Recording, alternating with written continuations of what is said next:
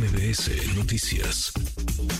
Pues en estas andamos, insisto, el día que tendría que ser relevante, muy importante, quizá el más importante de todo el año para niños, para niñas, para profesores, para padres de familia, con muchas preguntas y con legítimas preocupaciones, particularmente por los libros de texto gratuitos que están o estarán ya en los pupitres de millones de niños, de estudiantes. Le agradezco estos minutos a la maestra Paulina Musurrutia, fundadora y directora de Educación con Rumbo. Paulina, ¿cómo estás? Qué gusto, muy buenas tardes. Qué gusto saludarte, Manuel. Gracias, por el tiempo en este día tan caótico y diría yo histórico para este país. Creo que no hemos tenido un año con un caos de tal magnitud en la historia de la educación en México y es triste ver como la secretaria dice que dependerá de los padres o de los maestros si se utilizan o no. ¿Dónde está la rectoría del Estado en temas de educación? Solo ellos lo saben. Pues sí, pues sí, porque habrá materiales en algunas escuelas, habrá profesores que decían utilizarlos. Hay entidades en donde de plano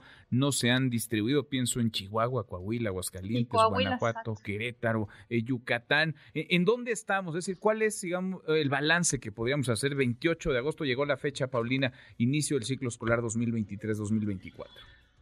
Pues el balance no, creo yo que el tenor no está en los libros que se han repartido o no, sino en la falta de capacitación para los profesores para utilizarlos. Y esto es delicadísimo porque deja a todo el país en un estado de indefensión. Es decir, los libros no presentan el el estilo didáctico indispensable para que los profesores puedan dar los aprendizajes mínimo indispensables a los alumnos. También recordemos que entramos a un ciclo escolar en donde no hubo ninguna evaluación. Entonces, no sabemos dónde estamos parados e-, en, temas de educación específica como lectoescritura, lógico-matemáticas y ciencias. Y ahora, pues con estos libros que se entreguen o no, los profesores no están capacitados para utilizarlos y claramente no tienen los estándares mínimos para que los niños aprendan.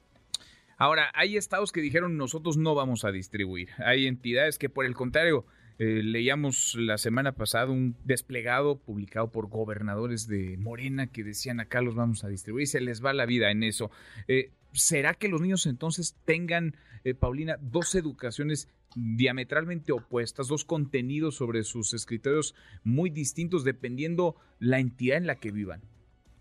Absolutamente, y esto es delicadísimo porque parte de los eh, requerimientos específicos que debe de tener la Secretaría de Educación Pública es que los contenidos puedan ser utilizados en cualquier estado, en cualquier momento, y esto no va a suceder.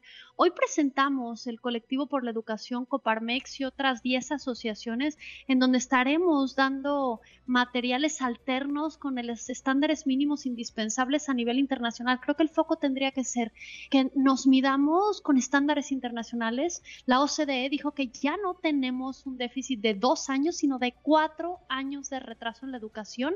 Y esto seguro se va a agravar independientemente del estado en el que estemos, porque decías algo muy, muy claro, Manuel, que es depende del estado, es lo que se enseñará, pero digamos, los que tienen los libros de Morena será un caos, pero los que no lo tienen tampoco tienen cada niño un libro. Y tomemos en cuenta que en muchas ocasiones es el, único material didáctico que tienen para poder trabajar. Sin duda. ¿Qué mensaje le, transmitirías, Paulina, tú como experta en estos temas, experta en el terreno de la educación, a los padres de familia y a los profesores, claro, y a los niños ni se diga en este inicio de ciclo escolar ante genuinas preocupaciones, legítimas dudas? ¿Qué, qué mensaje les, les darías? Pues mira, hemos lanzado esta plataforma que se llama Niños que sí aprendan, en donde tendremos materiales. Los padres se tienen que acercar a las escuelas, entender qué es lo mínimo indispensable que tienen que aprender sus hijos en el ciclo escolar y desgraciadamente tomar también esta tarea bajo sus, sus hombros, porque en las escuelas, sobre todo en las escuelas públicas, desgraciadamente, está siendo un caos en donde los profesores no están pudiendo generar los aprendizajes y pues esto duele muchísimo porque los maestros son los que afrontan estas críticas y, estas crisis eh, políticas que, deberían de, dejarse a un lado porque pues, los niños son el futuro de nuestro país. Sin duda, sin duda. Eh, pues ahí están algunas opciones, algunas alternativas. Que haya suerte para los niños, que haya suerte para los profesores, que haya suerte para los papás. No podemos a estas alturas, Paulina, esperar demasiado, ¿no? De la, de la SEP que ha dicho vamos con estos libros. Sí, habrá uno que otro error. Ellos dicen que son menos de 20, en realidad son muchísimos más, son cientos de, de hierros, además de toda la opacidad con la que se desarrollaron los planes de estudio y los libros de texto, pero no, no podemos esperar ya a estas alturas un cambio de decisión, ¿no? De la Secretaría de Educación. Absolutamente. Son libros ilegales, así lo tenemos que entender. Hay una suspensión definitiva y, y, un juicio ya terminado que dice que los libros no debiesen de correr. Lo que pasa es que al gobierno no le importa ni la legalidad ni el Estado de Derecho. Eso como punto número uno. Y el segundo punto y sumamente relevante que creo yo que tenemos que tomar en cuenta es que en efecto no podemos esperar y es por ello que la sociedad civil y, los padres de familia tienen que tomar la batuta en la educación. Bueno, pues vamos, vamos acompañando a los papás, a los niños, a los profesores en este inicio de ciclo escolar y escuchando voces como la tuya que le entienden muy bien este tema. Gracias, Paulina, qué gusto escucharte, muchas gracias. Gracias a ti, gusto saludarte y gracias al auditorio. Gracias, muy buenas tardes. Redes sociales para que siga en contacto: Twitter, Facebook y TikTok.